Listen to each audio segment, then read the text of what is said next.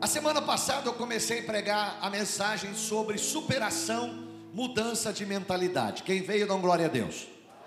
Bom, eu fui até uma parte aonde eu vou continuar hoje, mas eu vou trabalhar um pouco primeiro para depois entrar. Então, primeiro pergunta para mim, o bispo, o que, que é fé?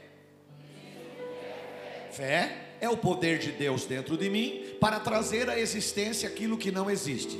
Segundo, segundo Hebreus capítulo 11, versículo 1, fé é o firme fundamento das coisas que se esperam e a convicção daquilo que não se vê. Então, nada mais é do que fé é o poder de Deus dentro de mim para trazer à existência aquilo que não que não existe. Irmãos, nós precisamos mudar a nossa mente. Nós estamos vivendo numa época em que o ataque do diabo é um ataque mental.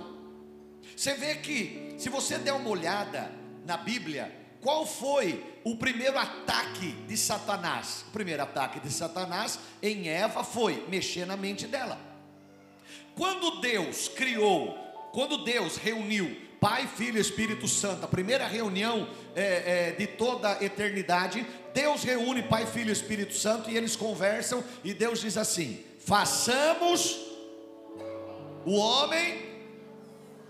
Meu Deus, você não sabe, meu Deus do céu. Vai lá, façamos a nossa imagem e semelhança. Então Deus fez Adão, fez Eva conforme a imagem de Deus, não é igualzinho, mas é a imagem de Deus. Isso quer dizer, quer ver? Presta atenção. Dá uma, uma puxada do ar para dentro. Vai lá, puxa lá, vai. Segura aí, não solta ainda, vai. Vai sair gás carbônico para todo lado aqui, né? Vai lá, um, dois, três, aí puxa, vai lá. Solta. Jogou todos os problemas, as tribulações, as angústias fora. Agora você vai aspirar, vai. Eu assopro aí o sopro de Deus e você aspira e segura, vai. Você respirou o, assopro de Deus na sua vida.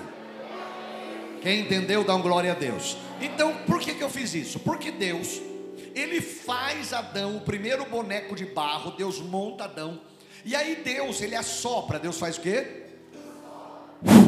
E o homem passou a ser vivente. Já pensou? Começou a mexer o coração, começou a mexer tudo, tudo funcionou, tudo certinho do jeito que Deus havia feito. Criou o homem, aí Deus faz a mulher. Então, o homem e a mulher eram a imagem. Agora presta atenção. Por que que Lúcifer foi expulso do céu? Porque no céu ele queria ser igual a Deus. Lúcifer no céu, ele começou a se olhar nas pedras que tinham no céu, pedras brilhantes, e ele começa, talvez, refletir ele, e ele fala: Pô, eu sou bom mesmo. Só que Lúcifer nunca foi, nunca será filho. Você é filho. Você que foi batizado, está na presença de Deus, você é filho. A Bíblia diz que quando você se batiza, você passa a ser filho. E antes disso, criatura. Quando batizou, passa a ser. E antes disso, ajuda a pregar. Antes de ser batizado, após batizado, quem crer e for batizado será. Quem antes, antes disso, criatura. Antes disso, após isso, filho. Então, Lúcifer nunca foi filho. Deus só tinha um filho, que é Jesus. Agora você também é através de Jesus. Você que é batizado, está em Jesus, você é filho também. Então, Lúcifer nunca foi. Agora, você é filho, você tem a presença de Deus na sua vida através do Espírito Santo. Então, Lúcifer quis ser igual a Deus. Quando ele se revolta contra a autoridade de Deus, é, contra a autoridade do Senhor, Deus manda ele embora de lá. Bom, o que, que ele faz? Ele vai no Éden. Ele vai aonde? Me ajuda a pregar. Ele vai aonde? Chegando no Éden, ele olha para Eva e vê que Eva estava cobiçando a árvore do conhecimento do bem e do mal. Ele, ele vê que Eva passava ali flertava com a árvore. Ela olhava, flertava, ai que árvore bonita, e ia embora. Outro dia ela flertava e ia embora. Um dia ela estava sozinha, Adão, acho que tinha ido pagar boleto no banco. E aí Eva estava ali. E a Bíblia diz que Satanás se incorpora numa serpente. Foi a primeira sessão espírita de toda a história. Entrou, Satanás entra numa serpente. Porque cobra não fala, né, irmão? Tem umas que falam, mas é outro assunto é outro assunto. Bom, e aí o que acontece? A cobra, então, agora incorporada por Satanás, ela começa, Satanás, a falar com Eva. E aí ele diz assim: Vocês não podem comer de toda a árvore do jardim? Eva falou: Sim, nós podemos comer de todas, menos essa. Porque essa árvore é a árvore do conhecimento do bem e do mal. E Deus falou que se a gente comer, a gente vai.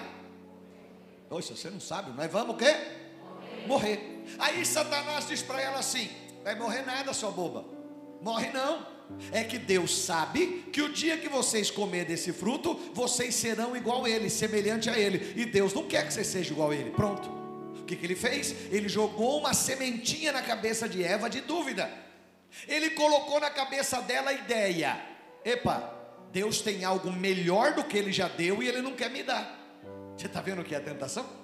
Ele colocou na cabeça dela assim: olha, ele tem algo melhor do que vocês têm, mas ele não quer te dar. Deus não é tão bom como vocês pensam. Está vendo como é que como é que ele age? Satanás é terrível. Toma muito cuidado. Irmão.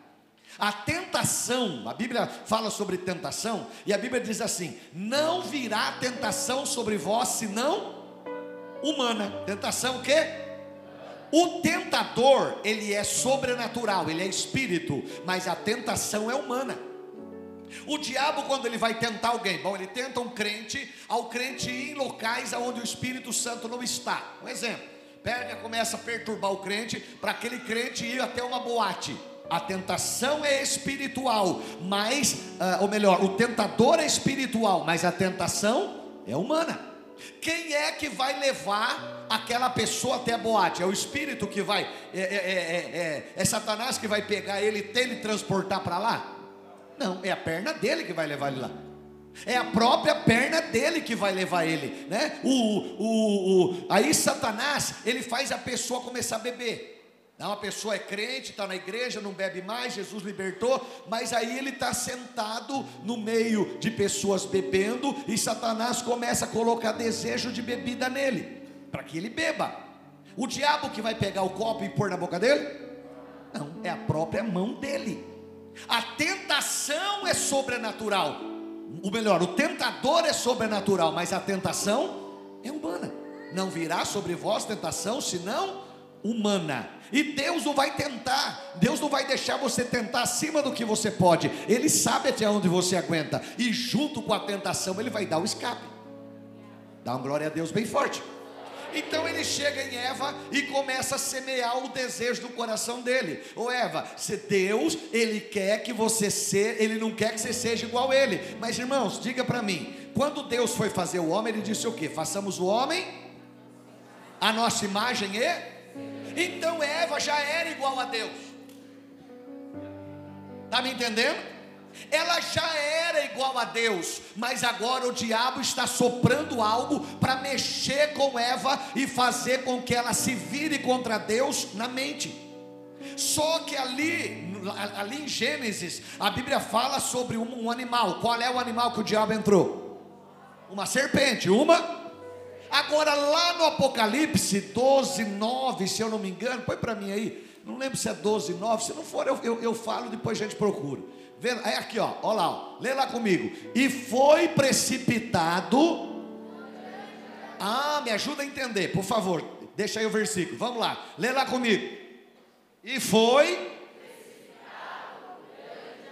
Quem é esse grande dragão? Quem é essa serpente? A que tentou Eva. Tu está me entendendo? Só, só que ele evoluiu ele não é mais uma serpente, agora ele é um dragão. Você percebe que me, o mesmo modo operante de Satanás hoje, mesmo modo de operação é o mesmo, ele quer mexer na mente. Eu sou de um tempo em que a gente orava, caía muita gente endemoniada. Será que Satanás agora não está nas pessoas? Sim, mas ele age diferente. Porque antes a gente orava, as pessoas caíam, era liberto e pronto. Tiago, ele evoluiu. Ele agora ele ataca a mente. A pessoa não vai nem ficar possessa, mas ele está na mente dela, atacando a mente dela, atacando a mente dela, mexendo com a mente da pessoa. Não é bem assim. Sai da igreja, não precisa ficar na igreja. Esse negócio de igreja não precisa. Hoje se serve Deus em casa. Ah, tal. Ele vai mexendo na mente da pessoa. Por isso que Paulo diz assim: Não vos conformeis com este mundo mas transformai-vos pela renovação da vossa mente. Mente renovada, agora eu tenho uma mente mudada, agora eu penso diferente, agora eu vou agir diferente, eu tenho uma posição diferente. Deixa eu fazer uma pergunta: quantos aqui creem na segunda vinda de Jesus? Amém, está meio fraco, então quem não falou, acho que não crê, né? Vamos tentar de novo, fazendo o gesto, erguendo a mão. Quantos aqui creem na segunda vinda de Jesus? Tem gente que não crê ainda não. Vai de novo. Quantos aqui creem que Jesus vai voltar a buscar a igreja? Agora eu te pergunto. Por que então? Obrigado, viu? Por que então que a pessoa crê na segunda vinda de Jesus, mas ela vive como se Jesus não voltaria? Tu está me entendendo? A pessoa crê na vinda de Jesus, mas a vida que ela está vivendo é como se Jesus não fosse voltar. Ela está no pecado, ela abandona a igreja, ela sai da presença de Deus, ela não ora mais, ela não tem vida com Deus, ela abandonou. E o antigo dragão, ele vai agindo na mente: não, tem problema, Jesus vai demorar. Ai, Jesus vai. Ih, o fim do mundo vai levar tempo, irmão. Você quer ver a pessoa acabar o mundo para ela? É só ela morrer, acabou o mundo. Morreu, acabou. Para a pessoa o mundo acabou. O mundo continua aqui para mim e para você que estamos vivos. Mas se a gente é, apitar na curva, já era. O mundo acabou, não tem mais jeito. Então, cuidado aqui, ó. Foi precipitado o grande dragão, a antiga serpente chamada quem? O diabo e Satanás. O que, que ele faz?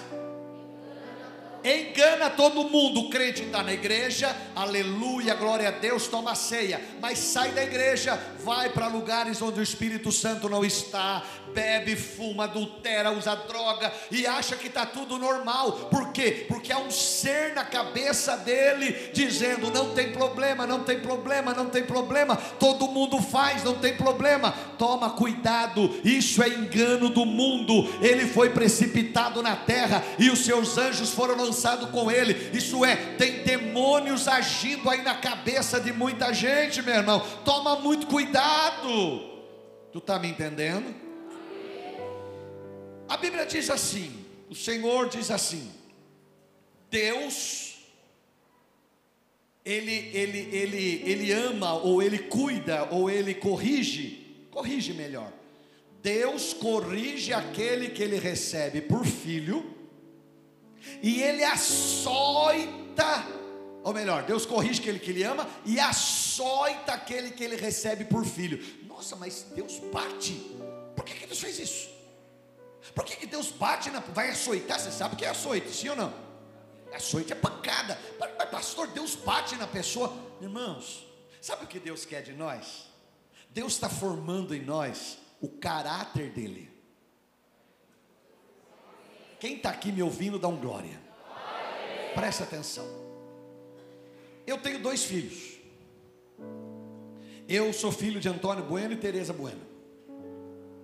Eu até hoje Tô, eu, até hoje eu consigo ouvir a voz do meu pai dizendo para mim assim: André, se você, se você pode, compra. Se você não pode, passa à vontade, mas não compre para não pagar. Até hoje eu escuto a voz do meu pai aqui dizendo: André, eu fumei muito até conhecer Jesus, mas eu conheci Jesus, eu larguei tudo isso por favor, nunca coloque cigarro na sua boca. Até hoje eu escuto meu pai moldando o meu caráter. Até hoje. Eu escuto uma voz de alguém que já morreu. Por quê? Porque às vezes meu pai me corrigia e parecia que o filho do vizinho era mais feliz porque o pai dele não corrigia ele da mesma maneira. Parecia que o pai do vizinho, Claudemir, era mais, o, o, o, o, melhor, o filho do vizinho era mais feliz porque o pai dele não corrigia. Poxa, eu lembro de um, de um rapaz que, que, que ele, ele era da minha idade, um pouquinho mais velho, mas a gente foi, foi criado junto lá na colônia do Jaguari, na Usina. Colônia com grupos de casa, três casas, duas casas. Eu era na primeira, depois tinha mais um, depois tinha outra. Aí tinha um rapazinho que chamava Wagner, chamava de Vaguinho. Ele começou a fumar. Tinha ali seus 13, 14 anos. E eu lembro que a mãe dele, Raimundo, não tinha dinheiro para comprar cigarro. A dona Cida não tinha dinheiro para comprar um maço inteiro. Então ela dava dinheiro para ele para ele comprar um cigarro. Que na, na, no bar da sede vendia cigarro solto, né? Então ela conseguia um troquinho e dava o dinheirinho para ele comprar cigarro. E eu ia com ele, ele ia lá, fumava, né? Vinha fumando, mas uma voz do Antônio Bueno dizia aqui: não faça. Não faça o caráter que meu pai formou. A dona Cida não quis fazer igual com ele, mas eu tinha a formação do caráter do meu pai. Parecia que às vezes que alguma coisa que meu pai e minha mãe me, me, me, repreendia, parecia que eles estavam sendo chatos demais, estavam sendo muito cruéis, mas não era, eles estavam formando o caráter. Deus está formando o caráter dele em você. Às vezes você fala assim: por que, que Deus permitiu isso? Por que, que Deus fez isso comigo? Por que, que eu fui na igreja? Puxa, o bispo pregou uma. Hoje ele está nervoso, hoje ele está bravo, está pegando no meu pé. Não é, não, é Deus formando o caráter dele em você. O mundo jaz no maligno, então o, o pai deles é o diabo, e o, e o diabo vale tudo. Nós vivemos hoje, estamos vivendo uma época no Brasil com um governo pior do que já foi há anos atrás, aonde a equipe que está com eles vale tudo. Não tem problema. Esses dias eu ouvi um negócio aí de um cara trans dizendo, um homem trans, dizendo que ele ia engravidar e ele ia fazer o primeiro aborto. Primeiro, como é que um homem vai engravidar? Fala para mim. Não dá. Segundo, olha a ideia do cara: engravidar já para abortar. Quer dizer, já vão matar criança. Então, é o que está aí, né? O cara ganhou a eleição dizendo eu sou contra o aborto, só que a ministra da saúde dele já acabou, já acabou de criar uma portaria liberando o aborto no SUS. É o que está aí. Um, um, um grupo que vale tudo, só que o pai deles é o diabo, meu pai é Deus. Meu pai é Deus, e às vezes ele vai cobrar alguma coisa de mim. Poxa vida, tudo é comigo, só cobra de mim. Parece que é tudo é eu. Não, é o caráter de Deus. Deus quer que você seja igual a Ele. Vou tentar de novo. Deus quer que você seja igual a Ele. Porque o ataque tão grande contra a igreja? Porque a igreja é o único pilar de sustentação da moral, dos bons costumes, da coisa séria, de um mundo melhor, de um país melhor. A igreja é odiada porque o pai deles, que é o diabo, não suporta ver você mudando de vida. O diabo não suporta ver você chegando para a igreja quebrado, cheio de erro, mas aí você é transformado. Você não quer mais o mundo, você chega nas águas do batismo e você olha bem na cara do diabo. Na hora que você está fazendo a sua confissão aqui, você está dizendo para o diabo: Não quero mais nada com você, agora eu quero é Deus. Deus corrige o que ama e açoita qualquer que recebe por filho, porque Ele está formando caráter, Ele está melhorando você, está deixando você melhor, Luiz. Está deixando você melhor, Roger. Ele está te deixando melhor. Ele não te cobra porque ele te odeia. Ele te cobra porque ele te ama. Te cobra porque Ele quer você moldando o caráter. Nossa, porque está acontecendo isso comigo? Ai, que luta! Parece que é só comigo que acontecem essas coisas. A cobrança está só em cima de mim. Deus te ama demais. E Ele está moldando o caráter dele em você. Deixa Ele moldar, deixa Ele tratar, deixa Ele fazer. Fica tranquilo, Deus está trabalhando. Você quer ver? Deixa, deixa eu mostrar um negócio para você. Põe para mim aí é, é, Filipenses, capítulo 4, versículo 12. Vamos ver se é isso. É isso aí. Vamos lá. Filipenses 4,12. Paulo dizendo, vai lá. Sei ter pobreza, também sei ter riqueza. Em toda maneira, em todas as coisas eu estou instruído. Eu sei ter fartura, mas também eu sei a hora de passar fome. Eu sei ter abundância, mas também eu sei padecer necessidade. Aí o, o, o, o próximo, o próximo, 13. Dá uma olhadinha o próximo. Dá uma olhadinha. Lê lá. Só que as pessoas, foguinho, elas separam o versículo um do outro. Não, não, não. O versículo 13 é uma continuação do 12. O que Paulo está dizendo ali, tem muita gente, é, Paulo está dizendo assim: é, é, é as circunstâncias não vão me parar. Vou tentar de novo, que eu achei que esse aqui é lindo demais. Volta no 12, volta no 12. As circunstâncias não vão me parar mesmo com luta, com problema, com dificuldade, com alegria, com choro, com vida ou na morte, as circunstâncias não vão me parar. Por quê? Porque eu posso todas as coisas naquele que me fortalece. Eu estou passando luta, eu posso. Eu estou passando alegria, eu posso. Irmãos, entenda: o versículo 13 não fala de realização, mas fala de suportar. Você não entendeu? Eu vou tentar de novo. O versículo 13, ele não fala de realização. Olha, eu posso todas as coisas naquele que me fortalece. Parece que é só realização. Não, o versículo 13 está falando em suportar. Do 12, veio a luta, eu suporto, porque eu posso todas as coisas naquele que me fortalece. Por que, que muita gente sai da igreja por qualquer coisa? Por que, que muita gente abandona a igreja por uma, por uma palavra dura pregada?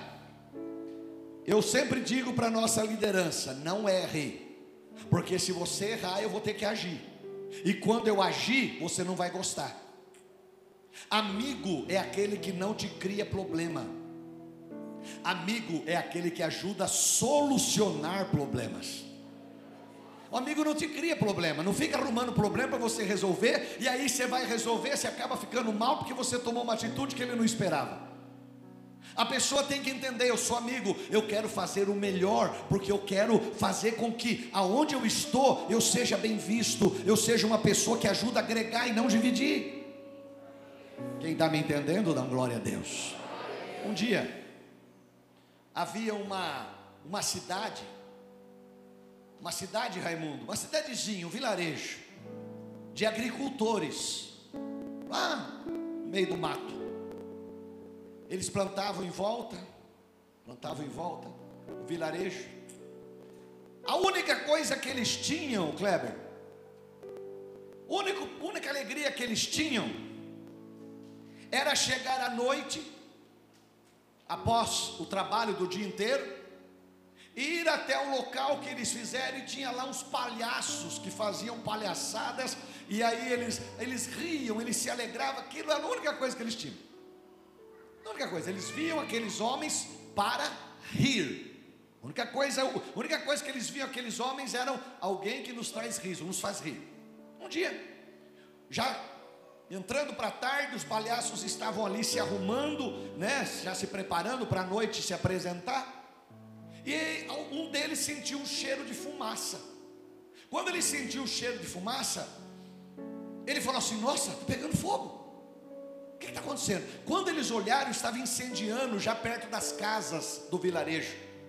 E eles pensaram assim: se a gente tentar pagar sozinho, a gente não vai conseguir. Então, vamos chamar as pessoas que estão na roça ainda. E aí os palhaços saíram lá pela estrada e vieram de longe, já quase vestido de palhaço, e gritando: ei, ei! Só que eles estavam longe e não dava para ouvir o que eles estavam gritando: ei, está pegando fogo, ei! Quando os homens que estavam trabalhando na roça viram os palhaços gritando e se, e se gesticulando, eles acharam, eles estão fazendo palhaçada para nós.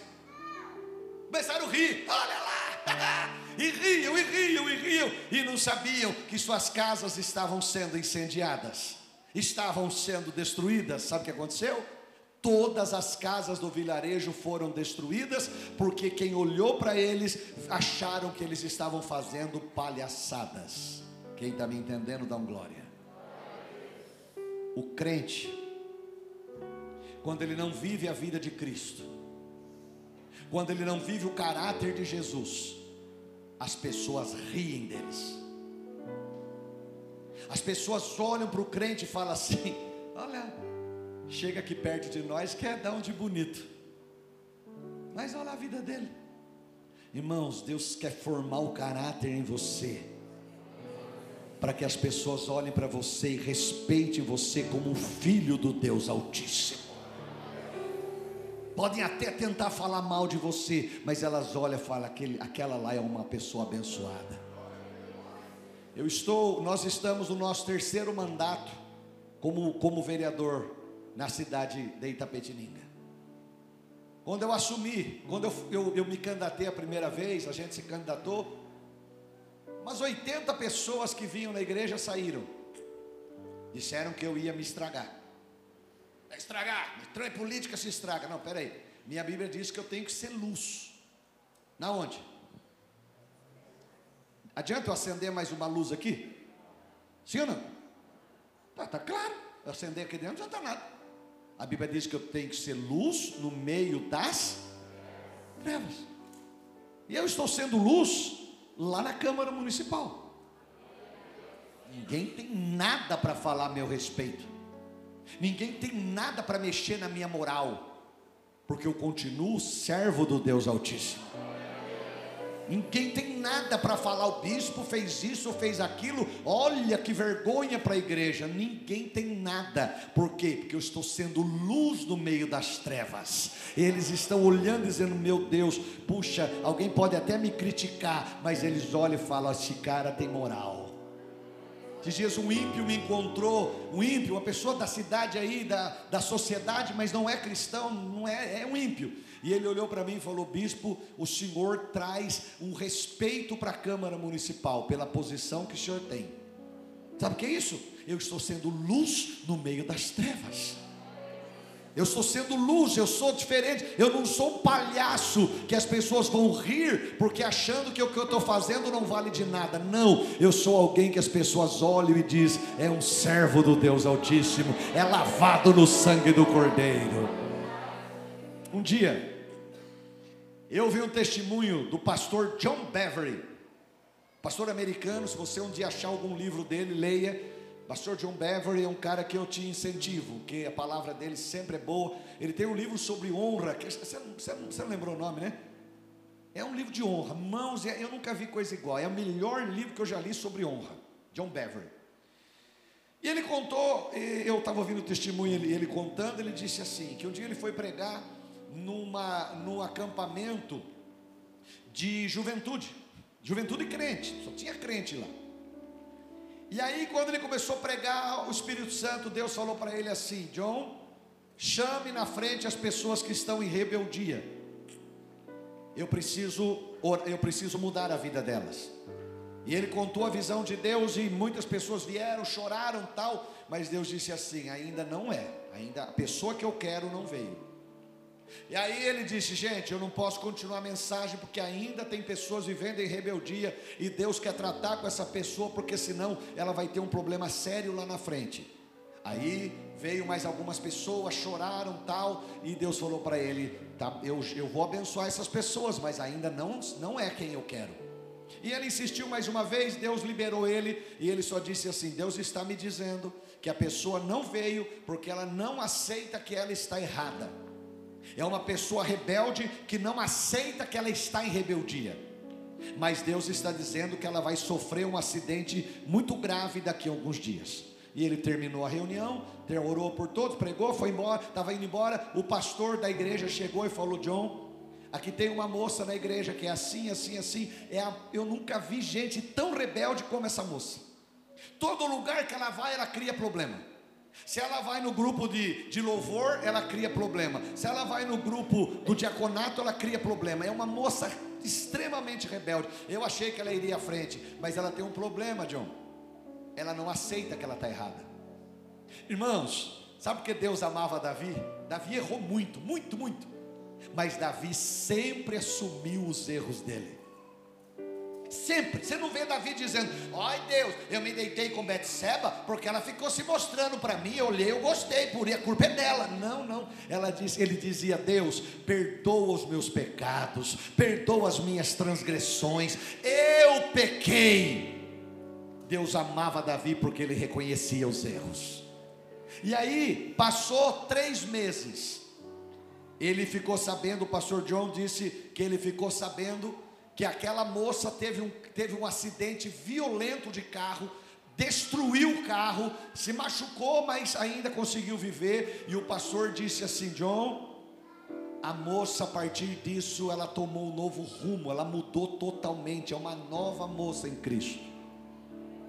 Mas aí ele disse assim: se ela tivesse ouvido a pregação, e ela tivesse ido na frente no dia que o Espírito Santo a chamou, ela teria mudado de vida ali e teria economizado a destruição de um carro.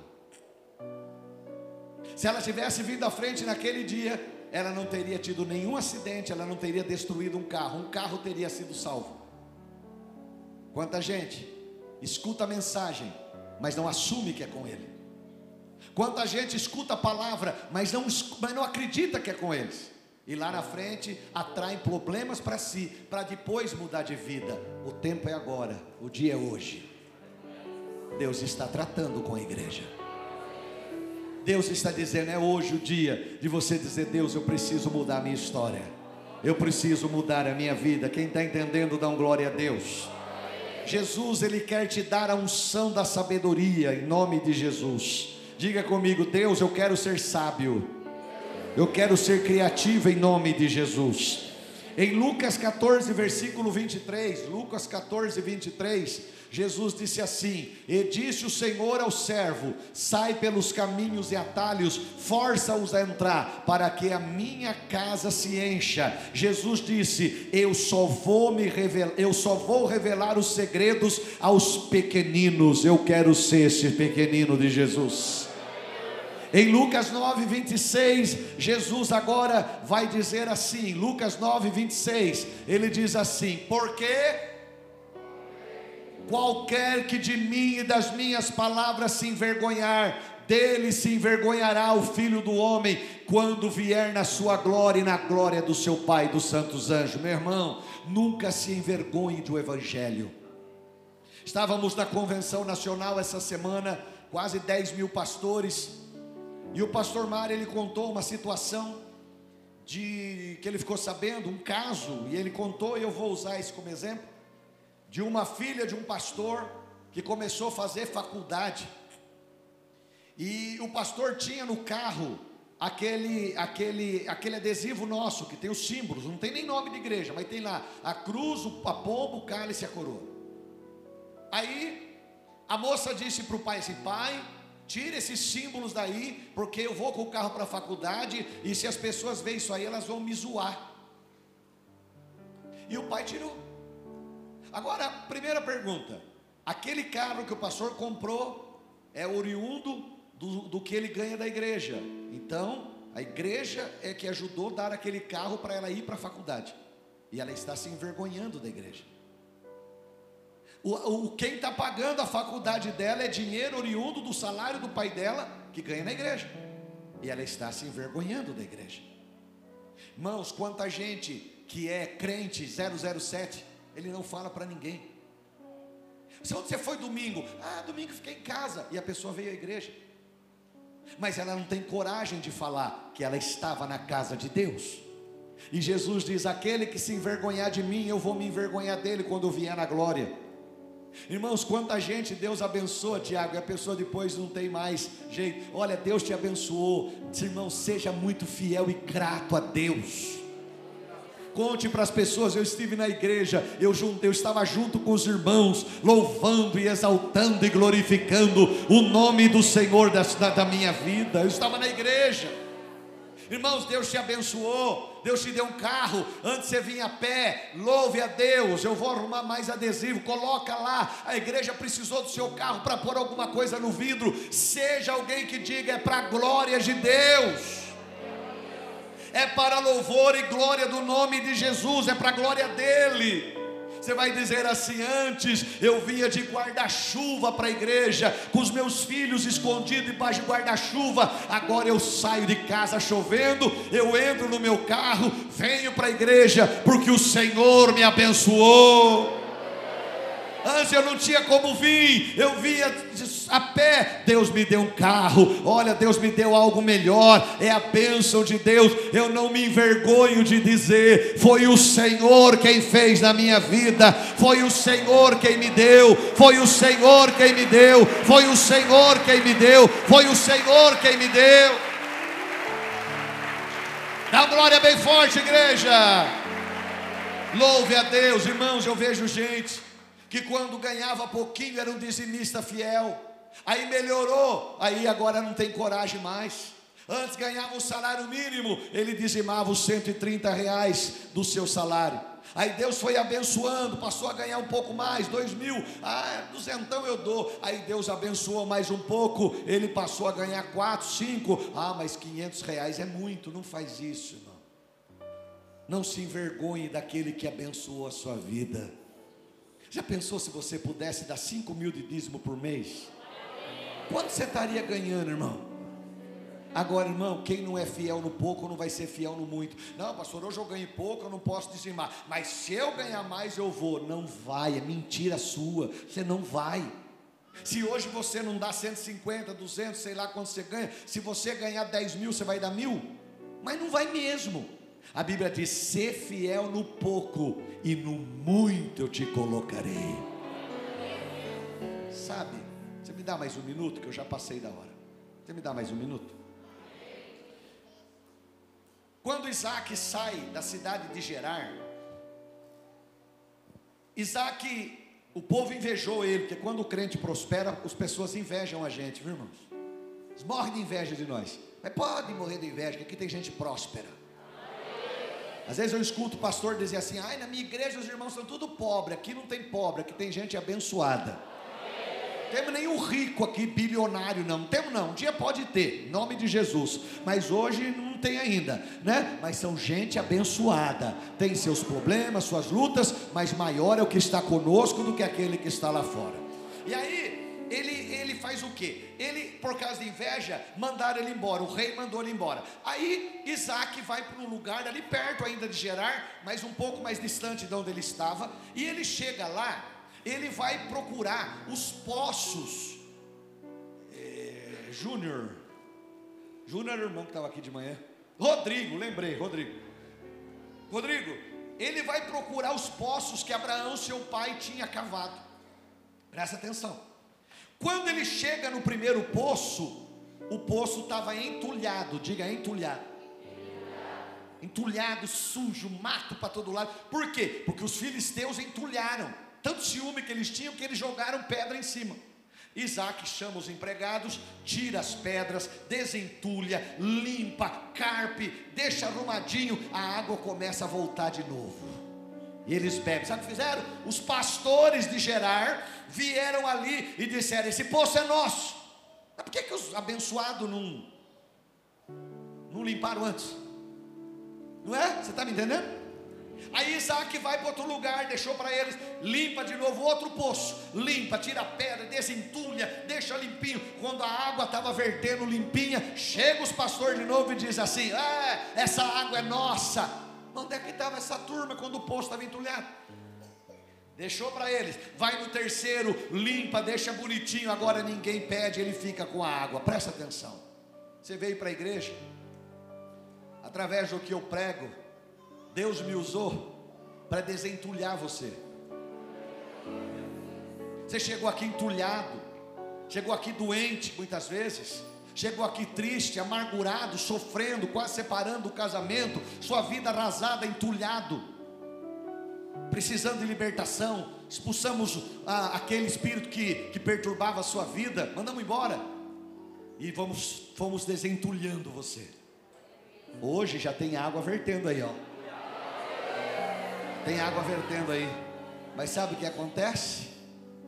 Aí depois aparece aqueles pastores que não ganham ninguém, e vão dizer para você, para você ir para a igreja deles, porque aqui você não está sendo honrado. Porque aqui você não está sendo bem cuidado, porque lá você vai ter chance.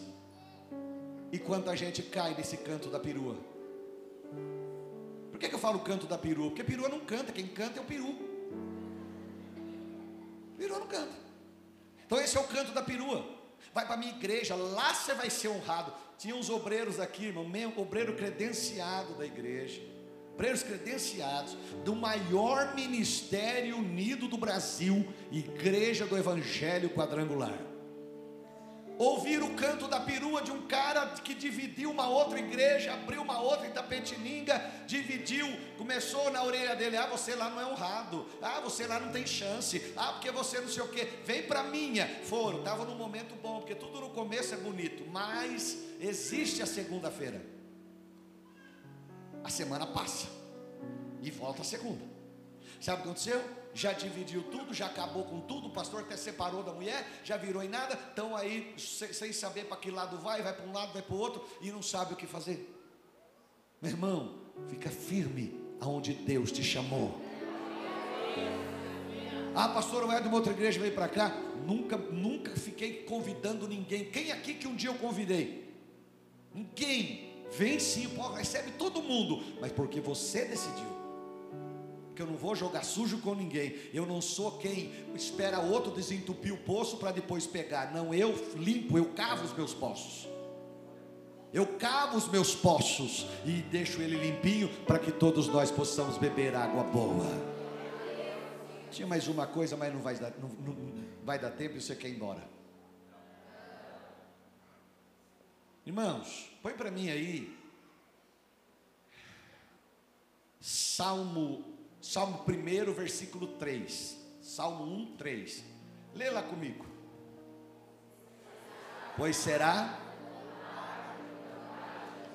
pois será como a árvore plantada junto a ribeiros de águas, o qual dá o seu fruto na estação própria, vem bênção, cujas folhas não caem, tudo que fizer prosperará. Tem uma árvore plantada aqui, para lá seco, para cá ribeiro de água. Para onde a raiz vai?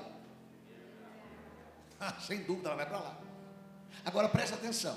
Você vê o tronco, você vê a copa, você vê a árvore, mas é ela que está procurando a água? Não.